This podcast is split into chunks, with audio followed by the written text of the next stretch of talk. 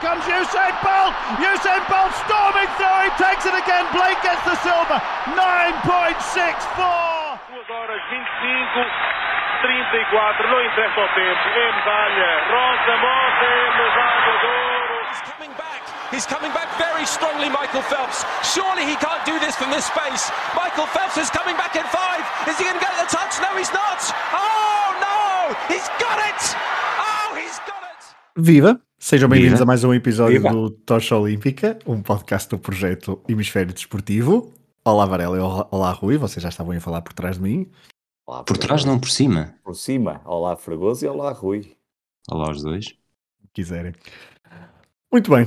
Uh, até este episódio, este podcast esteve dominado pelos Jogos Olímpicos de Verão, com histórias de todas as edições, os principais protagonistas, o que de relevante aconteceu nas várias edições e também os destaques das comitivas portuguesas. Fizemos, inclusivamente durante os Jogos de Tóquio no último verão, o melhor acompanhamento possível e que pudemos do torneio e agora centremos então atenções nos Jogos Olímpicos de Inverno.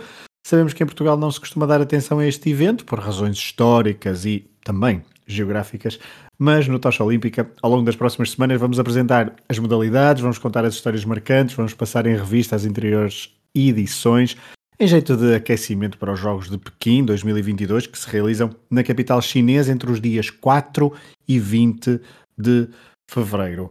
Hum, antes de mais, dizer que o podcast Tocha Olímpica esteve nomeado para o, na categoria de desporto para o melhor eh, podcast de desporto, claro, do Festival Pods, organizado pelo Podcast e pelo Jornal Público. Eh, parabéns aos vencedores, um para um by Hoopers. um, de basquetebol, convidamos a ouvir também este, este podcast e também os outros do podcast do, do projeto Hemisfério Desportivo, que também estiveram nomeados, o Pioneiro e o um, e Última Chicane e também o Fever Pitch, onde o Varela participa. Varela, começando por ti este episódio e antes de irmos às histórias e às edições que vamos falar hoje nos Jogos Olímpicos de Inverno, o que é que significa para ti? Qual é a primeira memória que tens de Jogos Olímpicos de Inverno? Epá, eu, eu eh, ao contrário das do verão, eh, não tenho assim tantos nomes, tenho memórias mais da. Lembro-me de começar a ver ou prestar alguma atenção, a ter algum interesse, se não me falha a memória, nos Jogos Olímpicos de hum, 88 foi Calgary e 92 foi. foi Albertville. Albertville. Albertville tenho mais presente que lembro perfeitamente de, de essa ter visto, embora não tenha aquelas memórias como tenho nos Jogos Olímpicos de Verão, esqueçam isso, isso não tenho. Mas Albertville são provavelmente assim as primeiras que eu tenho. Olha, foi a partir daqui que eu uh, prestei um bocadinho mais atenção e mas durante algum tempo ainda me lembro ali 92, 94 e 98 talvez, mas houve ali um hiato muito grande, via, sabia que acontecia não ligava tanto, depois nos últimos anos voltei a, a prestar atenção e acho que vou talvez ao nível de 92, talvez só agora, mesmo com quando vocês começaram agora a dizer que íamos gravar aqui umas coisas relacionadas com isto, acompanhar de outra forma, mas 92 é provavelmente Albertville, assim, a primeira eh, memória que tenho de Jogos Olímpicos de, de- de inverno. Tanto que, ao contrário dos Jogos Olímpicos de verão, nós temos sempre figuras e histórias associadas um bocadinho logo de, de, de cabeça. Aqui é muito, é muito mais, é muito mais complicado, pelo menos do meu lado. Hum, há uma ou outra que é, que é, que é, que é quase incontornável, sei lá, o Bjorn Dahlen, Bjorn Dahlen ou, ou hum, talvez mais recentemente depois até o Hermann Mayer ou, ou o Amot no esqui alpino e algumas personagens, personagens salvo seja, mas alguns, algumas figuras da patinagem artística que nem me recordo bem de que anos, mas lembro de um Plushenko ou, ou de uma Michelle Kwan ou de um Patrick Chan ou sei lá, um Yamaguchi, da Casey Yamaguchi. E depois o Walking Gelo, que isso sim é, é aquilo que eu gosto mais de ver aqui, é das coisas que eu mais gosto de ver nos Jogos Olímpicos, e havemos de tempo falar nisso, porque é considerado uma das principais, até sendo até, mais importante que no Mundial, e depois, claro, ver um bocadinho de esqui alpino, salto de esqui, patinagem artística, hóquei no gelo, mas, mas, mas não tão, com tanta força como tem, obviamente, o de verão. Até porque depois Portugal não tem expressão praticamente nenhuma, Ahm, poderia até ter, ter tido um bocadinho mais, e até vamos falar já no episódio 2, muito rapidamente, mas, mas não tem tanta expressão como tem, obviamente, os Jogos Olímpicos de Verão. Muito bem, daqui a pouco o Varela vai nos apresentar uma modalidade, ele já revelou aí qualquer coisinha, mas antes, Rui, perguntava-te qual era a tua primeira memória de Jogos Olímpicos. A minha, eu posso dizer que é Salt Lake City e um jogo para uma console ou para um computador qualquer. Uh, mas, Rui, a primeira memória e também, já agora, em jeito aperitivo, e tu costumas ser bom nisso, uh, uma justificação para os nossos ouvintes acompanharem os próximos episódios uh, de sobre estes Jogos Olímpicos de Inverno e as histórias que vamos trazer e o universo dos Jogos Olímpicos de Inverno, o que é que traz de especial ou até de diferente em relação aos Jogos Olímpicos de Verão? Acho que nós vamos fazer um esforço, como, como fizemos nos Olímpicos de Verão, para trazer aqui histórias que seriam interessantes por si só, seja de verão, seja de inverno, seja de desporto, seja de economia, seja do que for. Portanto, o interesse é sempre trazer histórias que as pessoas ouçam e mesmo nós, quando estamos à procura delas, quando as descobrimos, que achemos piada e achemos que há aqui potencial para contar às pessoas que nos ouvem e, e que achem também interessante. Portanto, acho que é, é sempre um caminho que, através das, das histórias destas figuras, eh, personalidades que vamos encontrando, uh, se faça também uma viagem pelo, por cada edição dos Jogos Olímpicos de Inverno, que, como Varela disse, não têm tanto peso em Portugal como os de verão. Eu acho que mais do que a primeira memória de Jogos Olímpicos de Inverno que eu tenho, que sinceramente não a consigo uh, identificar no tempo, uh, vou mais para a primeira, uh, portanto, não é a minha primeira memória, é o meu primeiro grande momento de ligação aos Jogos Olímpicos de Inverno, que foi em Vancouver 2010. E porquê? Porque eu comprei esta casa onde vivo. Um, a primeira noite foi de 13 para 14 de fevereiro e, e, os Jogos Olímpicos de Vancouver começaram a 12 de fevereiro. Na altura ainda não tinha, já tinha televisão, ainda não tinha rede, uh, serviço de televisão ativo, mas com a ligação ao cabo do, do prédio uh, tinha alguns canais e um deles é Eurosport. Como os jogos eram em Vancouver, eu na altura chegava tarde uh, do jornal a casa, basicamente era a única coisa que conseguia ver e, e já tinha visto os Jogos Olímpicos de Inverno antes, isso sei, mas aqui foi o clique que fez para começar a acompanhar uh, todas as noites. Já sabia que ia e até ia com algum entusiasmo para casa ver os Jogos Olímpicos de Inverno e acho que atingiu o, o clímax há quatro anos, quando, quando através do serviço Eurosport Player dava para ver tudo e mais alguma coisa em qualidade HD, mesmo no, lá está, no quarto onde não havia o mesmo tipo de box e, e vimos uh, todas as finais, tínhamos alarmes para. É mais fácil de acompanhar os Olímpicos de Inverno que os de verão, porque são menos modalidades, são menos finais, menos medalhas para atribuir. E tínhamos uma agenda todas as madrugadas, uh, porque foram em, em Pyeongchang, na Coreia do Sul, e, e tanto os alarmes que tínhamos para cada madrugada era uma coisa completamente uh, fascinante, porque era 3h23, depois 4h12, 4h17, 4h48, portanto uma coisa desse género, para pelo menos ver as provas que, que davam medalhas, num horário completamente uh, distinto ao nosso, mas que mesmo assim uh, alimentou o bichinho e acho que agora com, então com um podcast sobre os Jogos Olímpicos estou ainda mais entusiasmado para o que vem aí, até porque até já garanti que durante esses dias não vou trabalhar. Muito bem. Uh, Deixa-me confirmar que realmente fui agora ver a primeira memória assim de, de resultados e é mesmo 1992, Albertville, e é vitória porque eu tinha quase certeza, mas fui agora confirmar, do Alberto Tomba no, no Slalom Gigante, e portanto é daí que vem a, na altura, e eu lembro-me do Alberto Tomba por causa da, da, presença nos Jogos Olímpicos, porque eu não acompanhava as outras provas ski alpino. Obviamente, é, no nosso no meu tempo, eu ia dizer nosso tempo, mas não, no meu tempo, um, é, era como o Rui estava a dizer, era, era, era o Eurosport e os canais que se apanhavam, especialmente aqui em Gaia, por causa do retransmissor que estava no Marquês e que enviava os canais por sinal e metia-se uma antena UHF lá em cima no telhado e apanhava-se uma série de canais, entre eles a TVE2 Espanhola, onde dava para ver os jogos da NBA, e a Eurosport transmitia os Jogos Olímpicos, e é daí, é portanto a Albertville 1992. Bem, Rui, obrigado por, teres, por me teres desbloqueado uma memória, porque em 2010 nos Jogos de Vancouver estava a viver em Itália uh, e de facto viver em Itália com os Jogos de Inverno foi, é completamente diferente o acompanhamento e, uh, e sim, deve ter sido os jogos que eu mais acompanhei, com muita distância mesmo assim. Face ao que costuma acontecer com os jogos de verão. Vamos às histórias, não percamos mais tempo. Uh, neste episódio vamos contar histórias das primeiras quatro edições, 24, 28, 1932 e 1936, ou seja, as primeiras edições dos jogos antes da Segunda Guerra Mundial. São histórias, hum, três histórias por cada por cada edição, uh, histórias mais curtas, um bocadinho no formato que estavam habituados ao, na tocha, no Tocha Olímpica sobre as histórias dos Jogos Olímpicos de Verão. A primeira edição, e vamos a esta primeira edição de 1924, uh, dos Jogos de Inverno, realizou-se então um, no ano de 1924. Uh, eh, não foi uma ideia que surgiu nos anos imediatamente anteriores, já havia várias pessoas influentes que tinham tentado que este evento se começasse a realizar mais cedo, nomeadamente uh, até com a inclusão de certas modalidades no programa olímpico dos Jogos de Verão. Entre 1901 e 1926, por exemplo, também se realizaram algumas edições dos Jogos Nórdicos, uma espécie de antecessor dos Jogos de Inverno, impulsionados por uma figura que também pertencia ao Comitê Olímpico Internacional, Victor Balk. Eh, mas depois, finalmente, em 1924, os Jogos Olímpicos de Inverno foram uma realidade. A cidade escolhida para albergar os Jogos foi Chamonix, no sudeste francês, no coração dos Alpes, bem perto da fronteira com a Suíça e com a Itália. Na altura, o evento decorreu entre 25 de janeiro e 5 de fevereiro de 1924 uh, eh, e decorreu sobre o nome, sob o nome de Semana Internacional de Desportos de Inverno, mas depois, retroativamente, passou a chamar-se Primeira Edição dos Jogos Olímpicos de Inverno.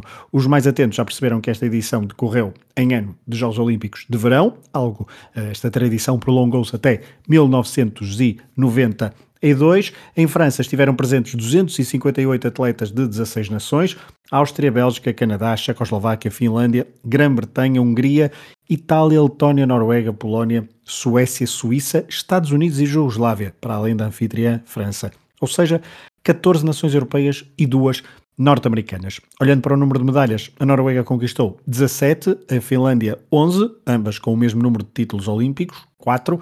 Estas duas nações conseguiram juntas mais medalhas do, mais medalhas do que todas as restantes comitivas em conjunto. Quem não conquistou medalhas de ouro nesta edição foi a nação anfitriã, pela primeira vez na história dos Jogos Olímpicos, de verão e de inverno. 10 das 16 comitivas olímpicas conseguiram medalhas neste primeiro evento, então, em Chamonix. Rui, sei que tens três histórias breves para nos contar sobre esta hum, edição em particular, duas até sobre atletas dos Estados Unidos, fora um bocadinho então do universo muito europeu que foi, eh, que representou este, estes Jogos de, de 1924. Vamos a elas. Vamos a elas, vamos à primeira. Começamos, lá está, com os Estados Unidos. A primeira medalha na história dos Jogos Olímpicos de Inverno foi nos 500 metros da patinagem de velocidade. Aconteceu a 26 de janeiro de 1924 e foi por intermédio de Charles Jutrow. Ele também participou na prova de 1500 metros e dos 5000, mas terminou longe das medalhas. Ele chega a Chamonix com o recorde nacional dos 100 metros, na altura em 9,4 segundos, pouco mais rápido do que Bolt sem patins, e na altura disse que foi um conto de fadas. Era um rapaz pobre de Lake Placid, no estado de Nova York, que tinha sido campeão nacional, mas tinha-se retirado da patinagem. Ele queria continuar a sua vida, queria ter uma educação, porque não tinha terminado o secundário. Depois, subitamente, recebeu um telegrama a dizer que os Estados Unidos iam enviar uma equipa olímpica para a França. Ele não tinha treinado, não queria ir, mas o seu tutor académico insistiu. Ele fez a viagem de barco sempre doente, quase a rezar para que o barco naufragasse, e não estava nervoso no dia da corrida porque tinha a certeza de que não venceria. Só que de certezas está o inferno cheio. Fez a distância em 44 segundos certos e bateu a concorrência dos favoritos noruegueses e suecos. Do norte-americano, vamos para uma norueguesa, Sonia Enya. Ela tinha apenas 11 anos quando viajou até a França para competir na primeira edição dos Jogos Olímpicos de Inverno. Competia na patinagem artística, era uma simples criança e terminou na última posição, mas lançou os alicerces para uma carreira de grandes palcos, sagrando-se campeã olímpica em St. Moritz 1928, Lake Placid 1932 e Garmisch-Partenkirchen em 1936, nesta altura com 25 anos. Além disso, foi campeã mundial em todos os anos entre 1927 e 1936. Foram 10 títulos consecutivos.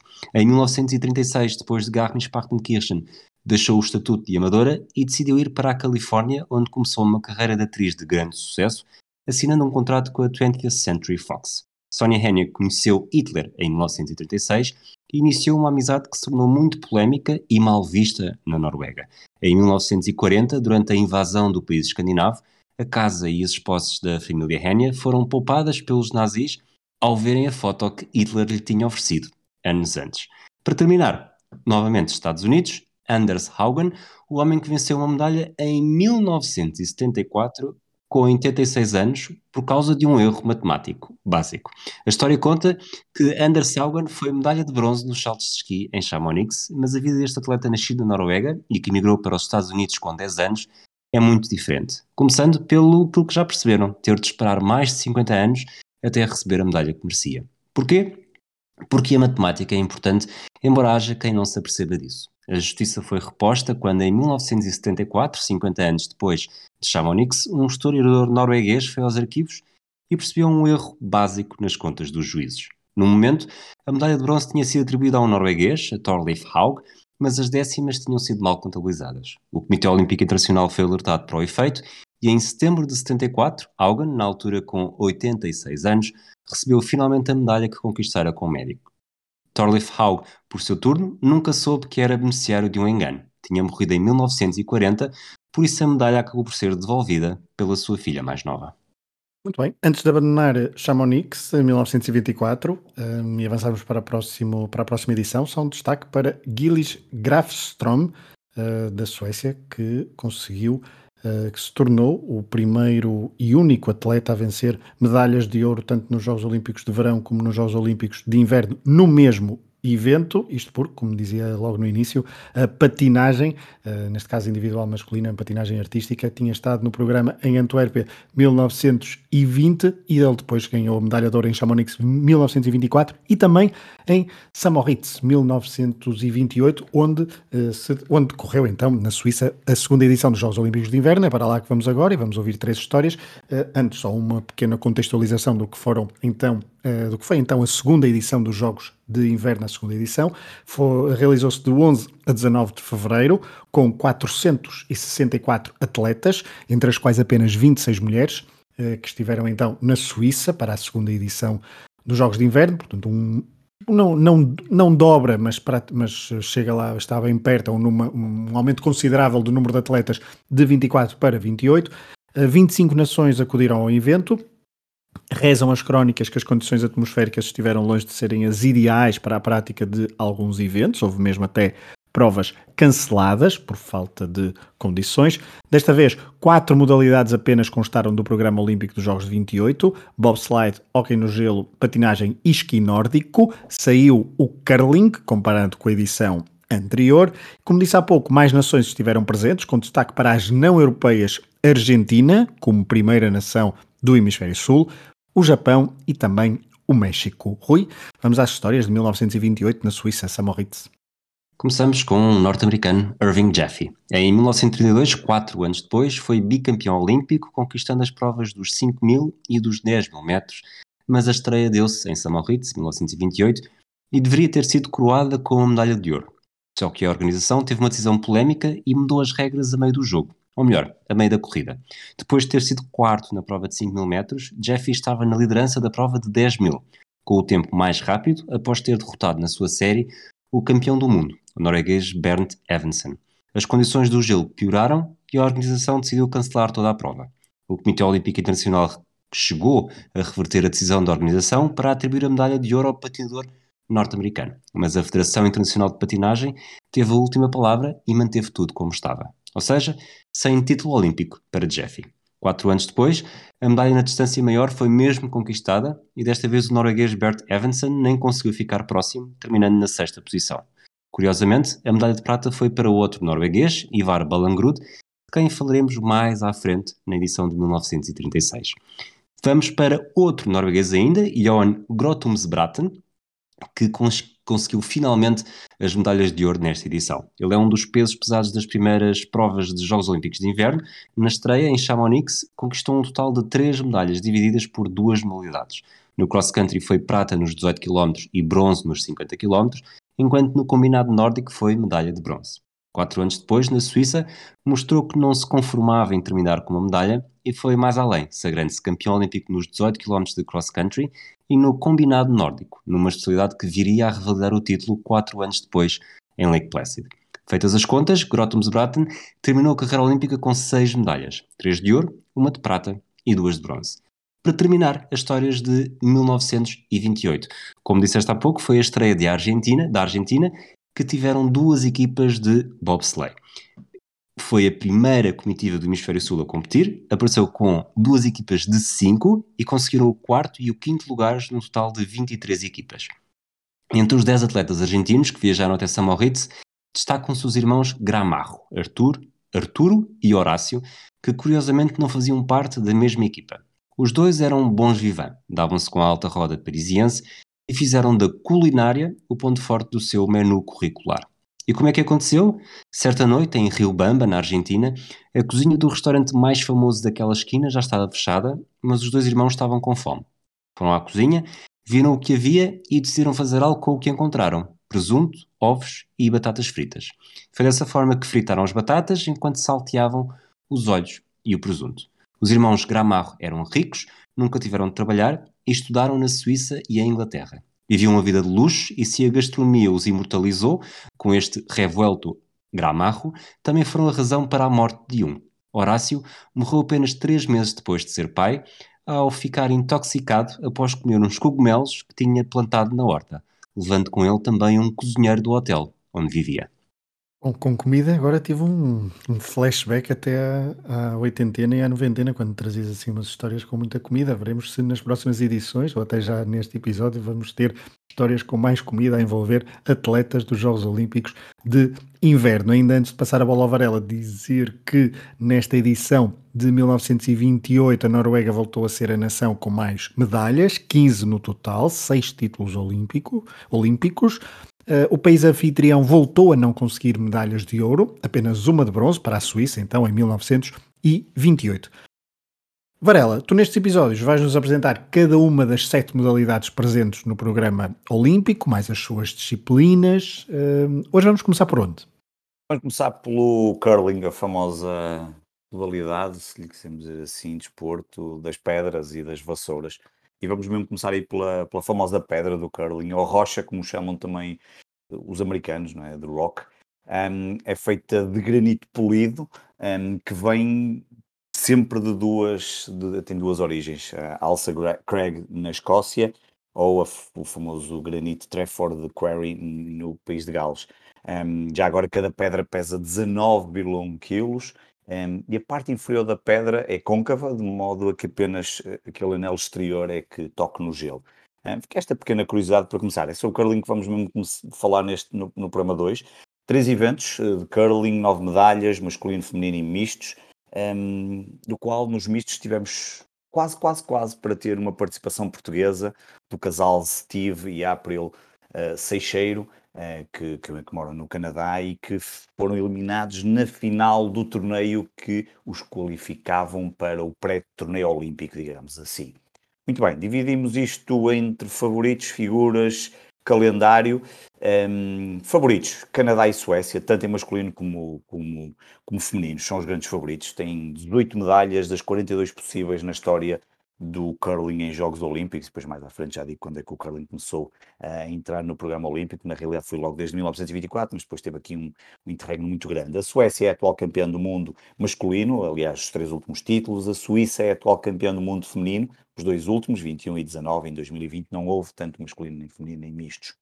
Se olharmos para o que aconteceu em Pyeongchang, na Coreia do Sul, nos últimos Jogos Olímpicos, o ouro masculino acabou por ser alguma surpresa foi para os Estados Unidos, com a Suécia a ficar em segundo lugar, e no feminino a Suécia a dominar, um, com a Coreia do Sul, a equipa da casa a conseguir o, a prata. Nos mistos, Canadá a dominar, com a Suíça logo atrás. Além de Canadá e Suécia, Estados Unidos, Coreia do Sul, Japão e Suíça são outros potenciais candidatos às medalhas. Figuras. Há duas figuras incontornáveis. Poderíamos até trazer mais algumas figuras, mas, por exemplo, no Canadá a qualidade é tanta que decorrem aos trials. Eu penso que ainda não terminaram para escolher qual é a equipa. Estamos a falar um, de equipas de quatro elementos uh, e são tantos que, que, poderiam, olhando até para o ranking mundial, uh, facilmente se percebe que há aqui muita qualidade também no Canadá. Mas há duas figuras que, e são as do, ambas suecas. Do lado dos homens, Niklas Edin, é o atual número, um, número 4 do mundo, mas tem sido fundamental para o ouro uh, sueco, não só neste último, uh, que foi o terceiro consecutivo, mas é um, é um jogador que já tem cinco títulos mundiais. Do lado feminino, a Ana Hasselborg, eh, que é a número 2 do mundo, é a única desportista de curling na história a ter sido campeã da Europa, Mundial Misto e Ouro Olímpico em 2019. No último Mundial a coisa não correu lá muito bem e acabaram por ficar em quarto lugar. Quanto ao calendário, o curling está desde 1924 em Chamonix, fez parte da, da, primeira edição. Depois, em 32, 88, é verdade, 56 anos depois, e 92 teve como demonstração. Em 94 não houve. E depois passou a ser oficial a partir de 1998 em Nagano. Embora os resultados só foram considerados oficiais a partir de 2006. O curling vai ser jogado no Beijing National Aquatic Center, The Water Cube, eh, com uma capacidade para 4 mil pessoas um, tal como eu disse no início, são eh, quatro jogadores em cada equipa, são 10 equipas que vão estar naquilo que eles chamam a fase preliminar, que em round, round robin, portanto jogam todos contra todos, avançando os quatro primeiros para as meias finais e para a discussão das medalhas. Como estão a ver, são muitos jogos nas três categorias, nas três, nos três, nas três diferentes uh, nos três diferentes eventos, digamos assim. Por isso mesmo, o curling é a única modalidade nos Jogos Olímpicos de Inverno que começa exatamente no primeiro dia, no dia 2 de fevereiro, e termina no dia 20 de fevereiro. Todos os dias há provas de curling, um, é a única assim nos Jogos Olímpicos. As finais mistas, 8 de fevereiro, as masculinas e femininas com as medalhas de bronze, 18, 19 e 20 de fevereiro. Bem, Varela, olhando para só uma nota, olhando para o que aconteceu em Pyeongchang no, no curling.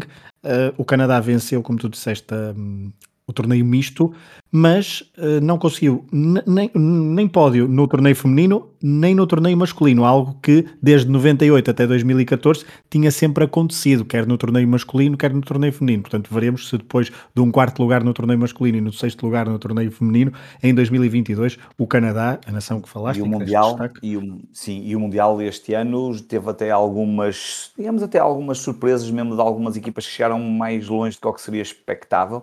Um, vamos ver se esta questão da pandemia afetou ou não, um, porque a verdade é que digamos que este vai ser o primeiro grande torneio pós-pandemia, nem sei se podemos dizer pós-pandemia, tendo em conta que continuamos aqui com as coisas, mas numa situação diferente, mas é um facto que pelo menos do Canadá se espera que, que, que tragam medalhas e tudo que não seja trazer medalhas e mesmo se, se trouxerem menos que os ouros um, em alguma das três, uh, vai ser uma surpresa porque são claramente os grandes favoritos, tal como sou a Suécia, a ver se isso depois vai concretizar ao longo destes Jogos Olímpicos.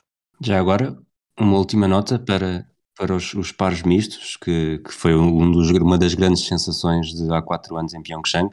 Os atletas eh, olímpicos independentes, né, de, atletas olímpicos da Rússia, tiveram tecnicamente a medalha de bronze e eh, eram um casal. Eu só lembro da, da figura feminina, Anastasia Brizgalova, que fez uh, furor entre mesmo os portugueses no Twitter, pelo menos. Só que ela competia com o marido e tiveram um filho recentemente. E só que depois o marido acusou doping e perderam a medalha na secretaria para a Noruega. Bem, eu ia dizer apenas que atenção à China, que apenas tem uma medalha, um bronze em 2010 eh, em Vancouver no torneio feminino, eh, no curling, a nação anfitriã, veremos se consegue vencer mais medalhas então nesta disciplina. Continuamos com as histórias, regressamos então às edições dos jogos. Eh, vamos agora até 1932, vamos sair da Europa. Neste ano, em 32, ambos os jogos, verão e inverno, foram nos Estados Unidos da América. Os de verão realizaram-se na Califórnia, em Los Angeles, mas antes, entre 4 e 5 de fevereiro, no estado, no estado de Nova York, uh, realizou-se então a terceira edição dos Jogos uh, de Inverno e quem presidiu, inclusivamente, a sua abertura foi o então governador Franklin D. Roosevelt, que meses mais tarde se tornaria no 32º presidente dos Estados Unidos da América. Estamos ainda a viver a grande depressão depois da crise financeira de 1928. Por ser fora da Europa, é compreensível que o número de atletas tenha voltado ao registro dos primeiros jogos, cerca de 250 atletas e também menos nações presentes por jogar em casa. Os Estados Unidos foram a nação mais bem sucedida nestes jogos de 1932, à frente da Noruega, e Rui Lake Placid, então, no estado de Nova York, eh, recebeu eh, estes jogos de 32 e tu vais-nos contar três histórias, duas delas de atletas eh, norte-americanos. É, eu acho que isto não sei até que ponto é que não estará sempre muito influenciado, porque uh, a bibliografia que existe sobre os Jogos Olímpicos uh, em inglês de americanos é sempre mais forte, mas uh, vamos ver. Billy Fiska, o primeiro, ele nasceu em Chicago em 1911, representou os Estados Unidos nas equipas de 5 do bobsleigh em St. Moritz 28 e em Lake Placid 32 passou para equipas de 4. Nas duas edições conseguiu a medalha de ouro. Depois tudo mudou. De campeão mais novo com 16 anos a porta-estandarte em Lake Placid, Billy Fiska teve uma segunda fase de vida diferente. Em 1936 recusou-se a participar na edição de Garmisch-Partenkirchen por, de acordo com alguns relatos, discordar das políticas de Hitler. Anos mais tarde, durante uma viagem à Inglaterra, fingiu ser canadiano e alistou-se na reserva voluntária da Força Aérea Britânica e acabou por combater na Batalha da Britânia, já depois de ter jurado fidelidade ao rei Jorge VI. Ele escreveu no diário que acreditava ser o primeiro norte-americano a juntar-se à Força Aérea Britânica desde o início da guerra. Fiska morreu durante a batalha depois de um atirador germânico ter acertado no depósito de combustível durante o voo. Fiska conseguiu aterrar em segurança, mas foi transportado para o hospital ferido com, com gravidade e morreu mesmo com 29 anos. De Billy Fiska vamos para Eddie Egan, e se competir nos Jogos Olímpicos de Inverno e de Verão em modalidades diferentes já é um grande feito, Eddie Egan foi ainda mais longe e tornou-se o primeiro e único até agora, e presumo que único para sempre, atleta a ser campeão olímpico nos dois eventos. E isto em modalidades diferentes, porque, como já disseste, Fragoso, em 1924 houve modalidades que tinham passado do verão para o inverno. Eddie Egan fê-lo num intervalo de 12 anos. Em 1920, em Antuérpia, foi campeão olímpico no boxe e 12 anos depois foi até Lake Placid ser campeão no bobsleigh, nas equipas de 4. É um de seis atletas com medalhas nas duas edições, nos dois eventos, Olímpico e uh, Verão e Inverno. Só há um outro atleta com medalhas em Verão e Inverno, como tu disseste, o Gilles Grafstrom, só que ele fez sempre na patinagem artística, uma vez, como tu disseste, em 1920, em Antuérpia, havia essa modalidade também nos Jogos de Verão.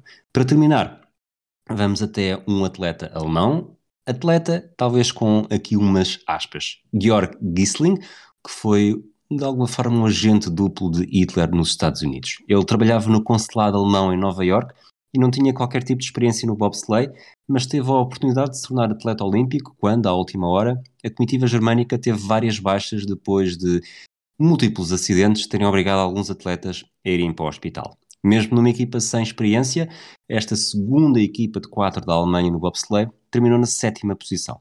Depois de se tornar atleta olímpico, Gisling estava dentro do círculo de confiança de Hitler e na segunda metade da década foi relocado em Los Angeles com o objetivo de limitar a propaganda anti-nazi do Hollywood e foi ele, por exemplo, que mostrou oficialmente o desagrado sobre o filme O Grande Ditador de Charlie Chaplin, entre outros. Gisling entrou para o partido nazi em 1931, mas a filha Angélica recordou anos mais tarde que o pai odiava o nazismo e achava que Hitler era um desastre. De facto, há relatos que revelam que Gisling fez o possível para garantir uma Alemanha mais democrática, chegando inclusive a passar informações sobre o estado do nazismo na Alemanha aos americanos. Quando voltou ao seu país em 1941, já depois de Pearl Harbor, foi interrogado pela Gestapo por alegadamente ser demasiado compreensivo com os judeus foi para um consulado em Itália e em 1945 negociou em segredo com os americanos a rendição das forças nazis no norte do país. Ele foi julgado em Nuremberg em 1947 e acabou por ser ilibado graças ao testemunho de Julius Klein, o judeu a quem dava informações nos Estados Unidos. Parece hum, a história perfeita para fazer a ponte para 1936, a última edição que vamos abordar neste episódio do podcast Tocha Olímpica, uma edição realizada na Alemanha, ou seja, no mesmo país, outra vez, em que se realizariam os Jogos de Verão meses mais tarde, neste caso em Berlim. Foi, aliás, a última vez que Jogos de Verão e Inverno se realizaram no mesmo país, no mesmo ano. Em 1936, a cidade escolhida foi Garmisch-Partenkirchen, na Baviera. Hitler esteve, claro, a inaugurar os Jogos, que tiveram um número recorde de atletas participantes até essa altura, 600, 646 eh, atletas, oriundos de 28 nações, outro número recorde, com destaque para a estreia da Austrália, Espanha, Bulgária, Grécia, Turquia e Liechtenstein. Rui, a edição dos Jogos de Verão de 1936 em Berlim tem histórias marcantes e estes Jogos na Baviera, no mesmo ano. Uh, o que é que nos contas? Conto, começo por um norueguês. Já falámos há pouco, Ivar Ballangrud, eh, norueguês da patinagem de velocidade, que chegou aos Jogos da Alemanha nazi com 31 anos, mas a idade avançada não evitou que se tornasse o único atleta do evento a somar três medalhas de ouro. Foi o mais rápido dos 500 metros, numa prova que venceu com alguma surpresa, dos 5 mil metros e dos 10 mil metros, somando ainda uma medalha de prata nos 1500. Antes de Garmisch-Partenkirchen, já tinha conquistado duas medalhas em St. Moritz, um ouro e um bronze, e ainda uma prata em Lake Placid. Ballanrud somou ainda quatro títulos mundiais, quatro europeus e cinco noruegueses. Portanto, era um fortíssimo patinador. De Ballanrud vamos para o hockey no gelo, falar do britânico Edgar Branchley, e se o hockey no gelo é, como já vimos, um bocadinho a praia do Canadá, a equipa canadiana é historicamente a mais forte, com mais talento por metro quadrado, e neste momento tem um total de 9 ouros olímpicos em 24 edições na prova masculina e 4 em 6 na prova feminina. Neste início de era olímpica, a hegemonia do Canadá era ainda maior somou a medalha de ouro em 1920, 1924, 1928, 1932, 48 e 52. Nas primeiras sete edições, só não venceu esta de 1936, em Garmisch-Partenkirchen, por culpa de alguém que aprendeu a jogar no Canadá, este britânico Edgar Branchley. Ele foi fundamental na caminhada rumo ao título da equipa de Sua Majestade, um cargo que ainda não era ocupado por Isabel II, e mostrou vários gols decisivos rumo ao primeiro lugar. Fez o único do jogo contra a Suécia e na final contra os canadianos marcou o gol que fixou o resultado final em 2-1 em 2-1 a apenas 90 segundos do final do encontro. Brantley chegou a jogar por várias equipas norte-americanas, mas nunca na NHL. A ligação à Liga Profissional de Hockey no gelo só chegou depois de pendurar os patins, atuando como olheiro dos Washington Capitals e como adjunto dos Pittsburgh Penguins durante a década de 70. Para terminar, vamos para um tocador de acordeão que ganhou os 50 km. Falamos do sueco Ellis Wiklund. Ele podia ser um atleta muito solitário, como acontece com toda a gente que decide fazer da prova de 50 km de cross-country a sua preferência. Em Garmisch-Partenkirchen, Wiklund, nascido em dezembro de 1909, entrou como campeão do mundo em título e com vontade de continuar a fazer história.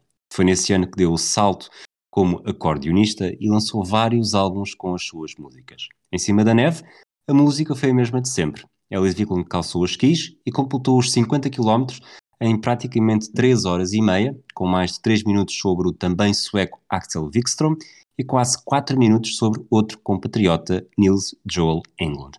A hegemonia sueca foi imparável. Os suecos tinham 4 atletas e ocuparam os 4 primeiros lugares, num top 8 preenchido apenas por países da Escandinávia. Falta saber se Wiklund voltou para a Suécia como herói nacional e lançou-se numa digressão em cima dos esquis para ir tocar acordeão às casas mais isoladas do norte da Suécia. Lá capacidade para isso tinha ele. Com música, então, que terminamos este episódio do podcast Tocha Olímpica, o regresso do podcast Tocha Olímpica com um olho em Pequim 2022. Vamos fazer ao longo das próximas semanas o aquecimento. Esta é a estrutura dos próximos episódios. Histórias sobre as edições, contextualização e também apresentação das eh, modalidades e as suas disciplinas que vão estar presentes então no programa olímpico. Hoje viajamos então desde 1924 até 1936. No próximo programa recomeçaremos a viagem apenas em 1948, porque a Segunda Guerra Mundial eclodiu e os jogos, quer os de verão e também os de inverno, pararam. Tocha Olímpica, podcast do Hemisfério Desportivo. Acompanhem não só este, eh, como os nossos restantes podcasts e se quiserem ser patronos do Hemisfério Desportivo, já sabem, www.patreon.com.br hdesportivo. Um abraço a todos e até ao próximo programa. Abraço. Here comes Usain Bolt. Usain Bolt storming through. He takes it again. Blake gets the silver. 9.64. 2 horas 25, 34. Não interessa o tempo. É medalha. Rosa Mota de ouro. He's coming back. He's coming back very strongly, Michael Phelps. Surely he can't do this from this space. Michael Phelps is coming back in five. Is he going to get the touch? No, he's not. Oh, no! He's got it! Oh,